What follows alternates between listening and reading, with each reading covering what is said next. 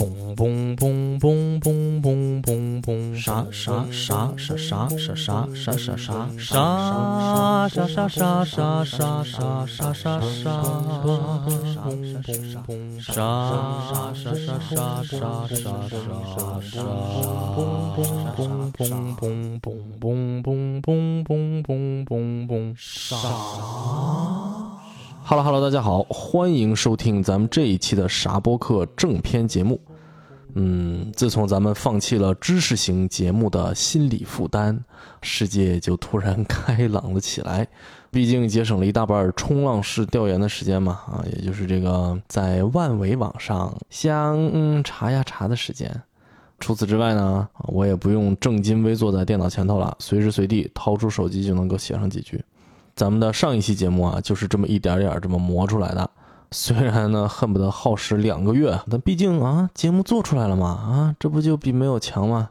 而且另外呢，我之前啊，心里一直有一个坎儿，就是至今我都还没有摸透啊，为什么大家会喜欢听我的节目？毕竟就我一个人在这叨叨叨嘛，啊，我之前的策略呢，就是既然我这个人是个大素人，没有什么八卦好挖掘啊，那咱们就在信息量上面下功夫，是吧？于是呢，我就疯狂的收集各种信息啊，完了又给它精简再精简，最后再拿自己小钢炮一般的语速狠狠的压缩一遍，恨不得在这一个小时的时间里把宇宙的奥秘全都给你整明白了。结果发现呢，好像这类节目的收效反而一般啊，反倒是有几期啊分享个人经历的内容，收获了大量朋友们的收听和留言呢。嗯，哎呀，没有太搞明白啊，因为我总觉得我这个人吧，啊，因为这个比较内敛啊，说白了呢，就是又宅又懒散，就这么个破性格。个人经历可以说是非常的有限，有趣程度呢，也基本上全靠我本人的这个风趣幽默而又不失严谨的小性子的努力的包装。嗯，这样的节目真的有价值吗？有，朋友们，我最近参透了这个道理。啊，这还要感谢一个有一点特别的播客节目，那就是大漠痴汉熊猛鸡老师的大漠招待所。啊，我相信爱听咱们啥播客的朋友们一定也会非常喜欢这档节目。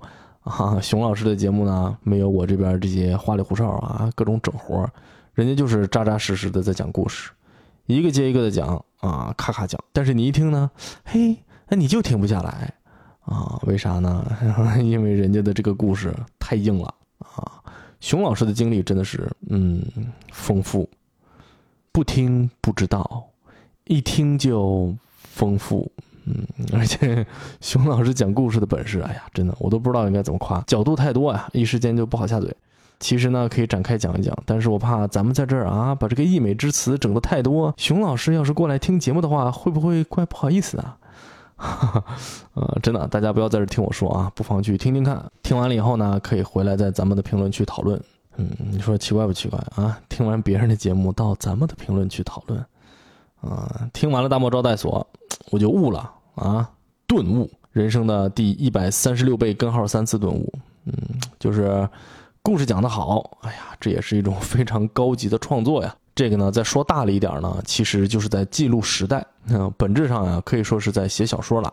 啊，就比如说咱们上期节目是吧？嗯，不就去面试找工作嘛？啊，什么一两句话就能说清楚的事儿，竟然能给你洋洋洒洒的讲上一个多小时啊！这是一种多么艰苦卓绝的创作。播客界，你看看那么多的读书类的节目，还在那孜孜不倦的跟你们聊小说呢。咱们这已经就直接开写了啊！所以我今天干脆就在这里宣布，讲故事类的单口播客。咱们直接就把它定性成播客品类之冠。哎，你说怎么样，熊老师？哎，好，强行给自己的脸上贴完金以后呢，哎呀，我感觉现在脸上硬邦邦。嗯，借着这个硬邦邦啊，咱们稍微聊一聊关于这个打赏的问题。对，就是咱们的节目自从开通了赞赏功能以后呢，有那么几位朋友啊，几乎是挨个给咱们的过往的节目赞赏。哎，对于这样的行为啊，哎，我只能说感激。我在这里给您各位鞠躬啊，我就不在这儿挨个念名字了啊，搞得像个直播间一样啊。我对于打赏这个事儿呢，好像感觉观点，哎呀，比较随意啊。我之前看的有的博客底下还写呢啊，我记不清是谁了啊，说咱们这个节目不鼓励打赏，不鼓励你开这功能干啥啊？咱们没有这些拧巴的自尊心，真的就是鼓励啊，就是鼓励。但是呢，哎，鼓励的力度很浅啊，你打赏呢也不会点名表扬，顶多呢就是收到提示信息的时候啊，冲着屏幕上您伟岸的头像 微笑一下啊，就这样聊表谢意啊，不打赏也没关系啊，来的都是客嘛，能坐下来听我唠唠嗑就挺好的。另外呢，我看小宇宙的赞赏好像就那么几档啊，不够自由，这就有点麻烦。就如果您呢觉得我的节目水平在两块以上，但是呢六块又未满。啊，给两块呢，好像有点侮辱人啊；给六块又有点不甘心，嗯，这个就比较尴尬。所以希望大家不要有这种心理负担。所谓莫以赏小而不为嘛，可以尽情的侮辱我，嗯，因为啊，如果人人都打上两块钱，我这一期就有八千多元。如果人人都打上六块钱，我这就能有四六两万四。你可能说，你这个网络乞讨有什么区别啊？你这个都唱上了啊！你把这当地铁车厢了，你啊，你是不是你你？唉，其实还好啊，这个钱我甚至一时半会儿都取不出来。因为我没有支付宝账号啊，而且这个身份证早就过期了，那没法办。所以说呢，只是需要一些鼓励啊。对我来说，其实打赏给我的快乐，可能还没有我看到大家这个热情洋溢的评论和转发来的更多。而打赏带给我的这个情绪价值呢，也没有很多朋友给我写的这些又长又暖的评论而更高啊。我觉得它只不过是一种另外的形式上的认可吧。啊，哎，当然也有可能是这个打赏的数额不够，是吧？啊，你一上来就直接给我打上个一百万啊，那我可能觉得就是，哎呀，就就好。行，这闲扯一通，啊，咱们聊回正题啊，今天没有暴躁，希望期待着咱们转型暴躁播客的朋友们呢，哎，好好反省一下自己为什么这么爱听别人暴躁。啊，今天咱们聊点什么话题呢？咱们就来聊一聊一个非常个人啊，甚至还有一点私密的话题，就是我本人呢是如何和音频这个形式结缘，并且一步一步的坠入深渊，终于成为了一名平均一年做不出十期节目的新晋播客主播。啊，那既然是聊音频嘛，那咱们就得把它定义成需要借助某种工具性质，或者说是要从某种设备里面传出来的声音吧。啊，这要不然这个单纯讲声音，那讲没完了。我听到的第一个声音，那应该是我在妈妈肚子里面听到的大肠蠕动的声音。这不搁这扯呢吗？对，就是我突然发现，设备啊。这么好的选题，应该将来拉赞助商的时候再用啊，卖个耳机、音响啥的，哎呀，挺好使。那么好，请大家跟我一起，咱们追本溯源，乘坐时光机，回到我三岁那年啊。那一年呢，我刚从生我养我的那片大草原上搬出来，跟我爸妈一起呢，回到他们生活的黄土高原上。嗯，又暴露了一些个人的隐私。啊，因为小时候呢是姥姥姥爷带大的，所以呢突然搬走啊，老人就想的不行。呃，那个年头又没有手机，你都别说手机，连个电话都没有，那还是一个有事儿写信、有急事儿打电报的年代。所以从老人的角度来讲呢，孩子被从身边接走，基本上就是这么一个两眼一抹黑的这么个状态。啊，所以为了远方的天空不要太黑，我爸妈就想了个办法，就是把我的说话的声音啊录成磁带，通过伟大的人民邮政系统。寄回到我爷爷奶奶、姥姥姥爷家啊，给他们老四口乐呵乐呵。当时呢，用的还是那种老式录音机啊，就是那种经常出现在八九十年代欧美影视或者是广告里头啊，这种方方正正、大大被歪戴帽子、斜瞪眼的小年轻人扛在肩膀上，除了你的肩膀以外呢，其他人看了以后都觉得特别拉风的那种。我估计呢，听咱们节目的朋友们可能有好多都没有见过这个东西。那么就请由我来稍微给大家打开一下我记忆的小黑匣子 啊，这个玩意儿呢，一般呢两头两端啊有两个方方的，要不然就是圆圆的两个音箱，中间呢就是有两个会往外翻出来的装磁带的槽，下面有一排按钮。哎，这个呢其中它就有一个实体的暂停键，这是一个 callback 啊，大家可以去听上一期的节目。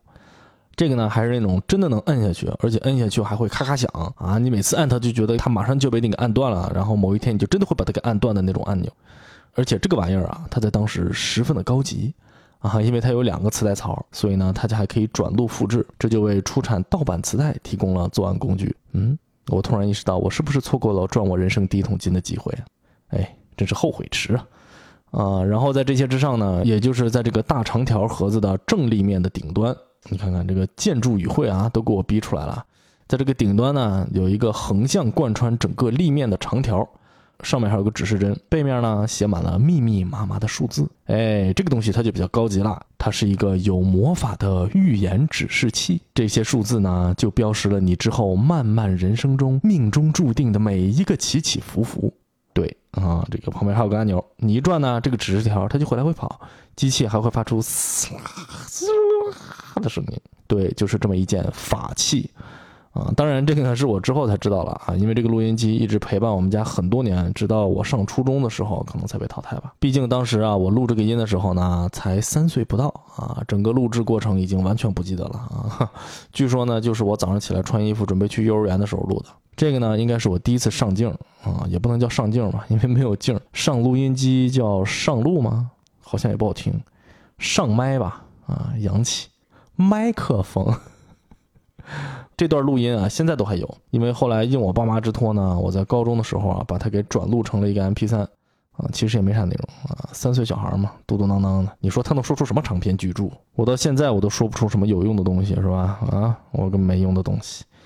这个东西呢，虽然没有什么实际的价值，至少是个念想吧，也能让我能够听一听自己小时候的声音，而且就这么一盘磁带，听完就没了啊，于是呢，它就显得好像有那么一点弥足珍贵。那跟现在就没法比，是吧？我现在每一天啊，恨不得都能给小特点和妹妹录上一个 G 的录像，然后直接谷歌照片自动云端一上传，直到三十年之后，它都可能还被存放在一个不知道在这个世界什么角落里默默运行的服务器里。但是又能怎么样呢？太多了啊，反而没什么感觉。平常呢，也好像也不太会去翻看，只不过是白白的为这个世界制造了海量的数字垃圾啊。直到世界末日的时候呢，就把它跟这个世界其他的纷纷扰扰一起。就这么付之一炬，哎，就算结束。嗯，怎么突然变得消沉起来了？可能是因为我现在写稿子在听的音乐，它有点伤感啊。看来我的这个情绪啊，真的很容易受到影响，请大家包涵。咱们来一起度过一段感性人生，好恶心。好，咱们听首歌对冲一下。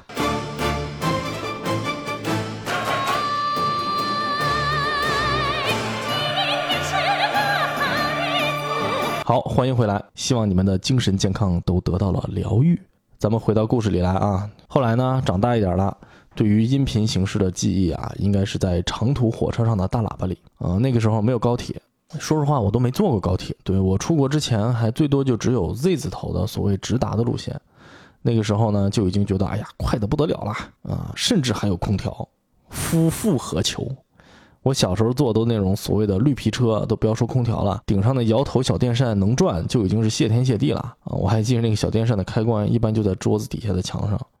我直到上大学以后的头几年，我都还是坐这个车从学校回家。哎呀，路途漫漫，站站都停啊，小站小停，大站大停，有站不停，那可不行啊！总之呢，预计二十四小时的车程啊，经常一不小心就拖到三十多个小时啊。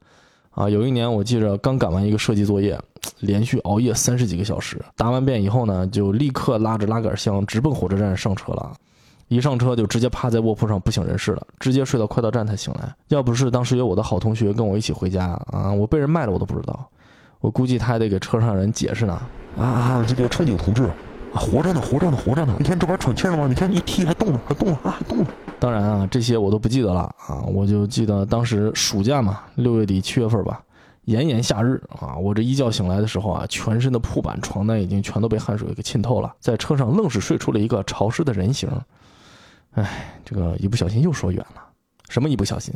我这是个写稿子的节目，朋友们，这就叫做故意。总之呢，就是这样的车呢，我基本上是从小坐到大。因为以前爸妈在大学里面工作啊，我记着小时候每年一到寒暑假，我们一家三口就要坐这么个绿皮车，长途跋涉回爷爷奶奶、姥姥姥爷家探亲。而且在那个年代呢，你要想买一张卧铺票，你要么得在火车站一宿一宿的排队，你要么呢你就得层层托人走后门，运气好了才能搞到那么一两张闪着金光的绿不拉几的卧铺票。再加上那个时候都没有直达车啊，还得转车，直接就难度加倍啊，所以很多时候都搞不到票。这个时候就要一家人天各一方啊，分别坐硬座和卧铺车厢，然后轮流的睡觉。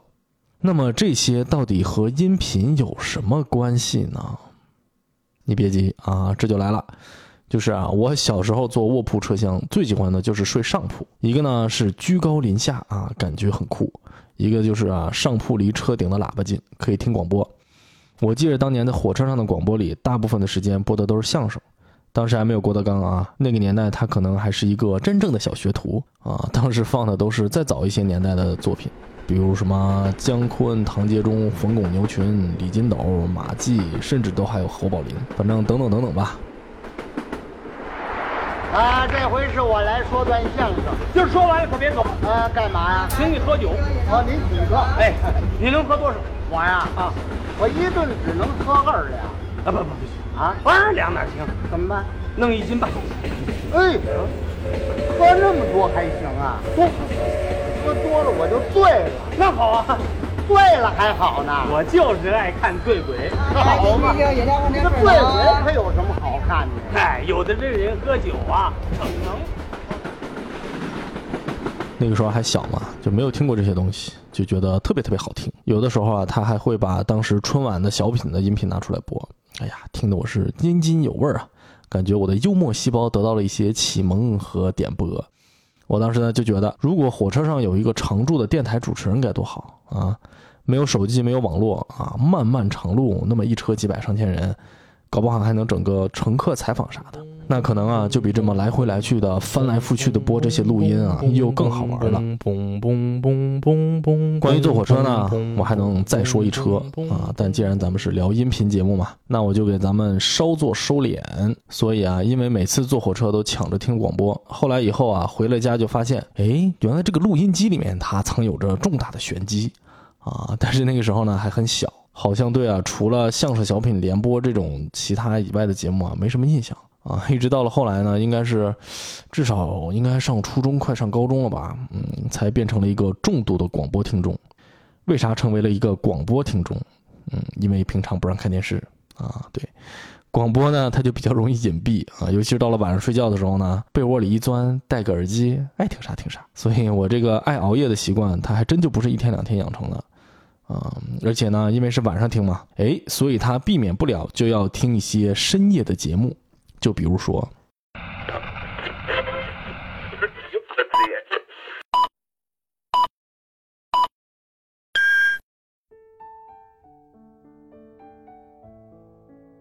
听众朋友们，大家好，欢迎收听 FM 九八点七，现在是深夜零点三十分，在咱们今天的难言之隐节目里。我们请到了长长久久男科医院的王主任，为大家来解答您心中的疑问。王主任您好，在咱们的听众来信里啊，很多人都提到了同样的这样一个问题，他们都说这个自己的时间太短，请问您对这个问题有什么解决的方法？哎，这个问题啊，它其实就比较深了啊。时间嘛，我们就说，人生在世，转瞬即逝。时间对于我们每个人来说啊，都是不够用的啊。我这里啊，推荐大家看一本书，叫做《时间简史》。嗯，在这个里头啊，他就提到了啊，说这个物体的运动速度越快，那么对于这个物体来说呢，这个时间也就越长。这告诉我们一个什么道理啊？什么道理？这就是说啊，人生在世几十载。我们要抓紧时间，多运动。生命在于运动。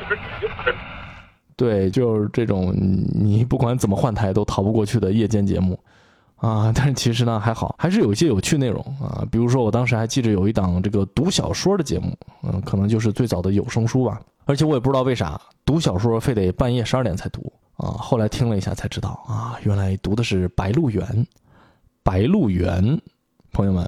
他对我幼小的心灵产生了极大的刺激，我直到后来才知道这本书在我们中文文学史上占有多么重要的一席之地啊！我小时候还以为这是本小黄书呢，小红书、小黄书。关键是这个电台它也不好好读，你知道吗？我甚至感觉它就好像就专门挑了一些特别刺激的段落，反复在那选读，要不然我怎么叭叭叭听了一个来月，连个故事梗概都没听明白啊？完全品尝不到一部伟大文学作品的滋味。我这个文学青年的文学梦啊，差点就变成了春梦，直接就被扼杀在被窝里了。除了那个《白鹿原》呢，当时好像还听过《废都》，哎，听得我烦死啊！动不动这里省略一千字，那里省略两万字。后来再大一点呢，机缘巧合，哎，还真被我找到了这么一本，然后我就怀揣着因为对世界的好奇而萌发出来的巨大喜悦，急不可耐的打开一看，书里也他妈给我省略两万字儿，而且还不直接说省略，每个字儿都给你画成一个框框。哎，这个应该是我接触到的最早的打了马赛克的文艺作品。除了这个南科专线和打了马赛克的本地作家文学作品大赏析节目以外呢，还有一些音乐类的节目也会在这个时段播出。但是这些音乐主播呢，特别懒啊，经常好几天都来回来去的播那么几首歌，甚至搞什么每周一歌啊，一个星期就播一首，工作量特别的不饱和。嗯，这种节目感觉就像电台发明出来专门用来逆缝的，专门用来填补主播们走肾的时间。有的时候呢，播的过于频繁了，哎，你都替主播担心，你觉得他是不是应该到了晚上好好咨询一下王主任啊？但是那个时候呢，也很知足了，就是因为我们那种小地方嘛，尤其是像我这种从小到大都没有零花钱的情况下呢，想要知道一点新东西啊，基本上就只能靠这种节目了。但是这种节目有一个问题。就是他介绍的这些音乐的品味，完全都局限在主持人自己的这个品味里面，所以呢，经常就有一些奇奇怪怪的东西混淆其中。我记得比较清楚的一个，是一首叫做《美丽的姑娘》的说唱歌曲。哎，那个年代他感情就有说唱，这可能是我接触到的最早的说唱歌曲了。嗯，谁唱的呢？李小龙。哎，还真的就叫这么个名字啊！这个歌的歌词儿，哎呀，现在想起来，真是感觉有各种政治不正确的问题存在啊！啊具体我就不说了啊，感兴趣的你们自己去搜吧。但是啊，在当时听到了以后，就觉得非常神奇，因为从来没见过这样的东西。嗯，但是这个呢，并不是我对这首歌印象深刻的原因，真正的原因，哎，它就是有那么一天，炎炎夏日，一家三口晚上出去散步，正搁大操场上走圈呢。我妈突然起个话头说：“哎，你最近是不是早恋了？”嗯，我这不由得心头一凛。先不说这个话头起的完全没有上下文，而且不讲究过度，是吧？但是这种问题，他就不管你有没有，你是不是都得犯点琢磨啊？这年头啊，暗恋也算早恋了。而且我藏的这么深，我自己我都不知道，你们怎么知道的？结果还没等我说话，我妈又说了：“哎呀，你就别藏着掖着了，你放在桌子上的情书都被我给看见了，你跟我说说是谁家？”那我爸还旁边打圆场呢，说：“哎呀，你们这个年龄有这样的事情也很正常。我看你那个东西写的虽然一般呢，倒是还算押韵。”我说：“你等一会儿，你俩给我等一会儿，让我琢磨琢磨。”然后我就想起来了啊，因为当时觉得很好玩嘛，我还把这个破歌的歌词给抄下来啊，然后也没多想就扔桌上了。结果差点因为他给我捉拿归案。哎，真要是情书写成这个怂样，我这一辈子也就打光棍得了。于是我呢就大笑三声，说：“等一会儿回家的，我给你们两位老人家见识见识一种新的艺术形式。”对，就是幸好我当时还把那个歌给录下来了，要不然真的还有点说不清来。哎，既然说到这儿呢，咱们也就顺带说一下音乐吧。啊，好歹这也是一种音频的形式嘛。但是咱们少说一点，因为我对我自己的音乐品味完全没有自信啊。这个一个是听的实在是太少，另外一个呢就是没有得到正确的引导，正确。好像不应该用这个词儿，应该用高级，就是没有得到比较高级的引导吧。啊，这可能跟我小时候确实没什么机会接触各种品类的音乐有关系。直到现在呢，音乐对我来说呢，也可以说啊，功能性大于欣赏性。也就是我一般就是写稿子啊、开车画图这种需要专注的时候呢，会放点出来当背景音。而且我从小就是，我就很少会说专门拿出一个时间来听一个专辑。啊，我记得以前听仲青老师的节目里头呢，还提到他小时候啊，拿到一个自己喜欢的乐队的新专辑，都会立马跑回家正襟危坐，把它狠狠的报复性的给他欣赏了。我呢，虽然也挺爱听，而且还挺爱唱，但是好像 从来没有过类似这样的人生阶段。可能真的是每个人的大脑的运转方式有所不同吧。嗯，我能想到唯一好像专门仔细去听过的专辑，可能 MJ 的可能要算一个吧。嗯，我还记得当时初中嘛，也不高中的时候。机缘巧合，搞到了一盘这个 MJ 的磁带，而且磁带上竟然印刷有完整的歌词儿。哎呀，给我激动的。而且当时想要搞明白他的这些歌词儿啊，哎呀，可算是下了一番功夫啊。结果直到现在也没有搞明白。印象比较深的 B A D bad 啊，第一句歌词就给我卡住了。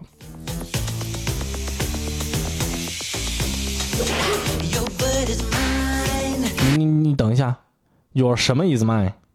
嗯，这个词儿我没有学过呀。啊，B U T T 比 but 还多一个 t，它也念 but 吗？啊，这可不是什么初高中的词汇，这怎么他妈也得是托福水平了吧？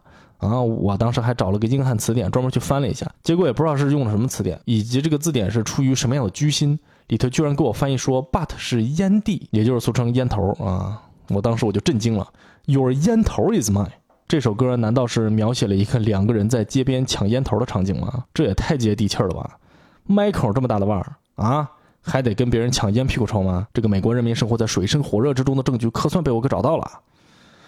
哎，哎，等一下，烟头、烟屁股、屁股，难道这个词儿还有那个意思啊？难道其实这才是真正传说中的欧美文化大糟粕吗？啊！但是你仔细听呢，这后面的歌词好像又跟屁股没啥关系。看来看去就是两个人在那吵架。哎呀，总之我记得当时看的我是一头雾水啊。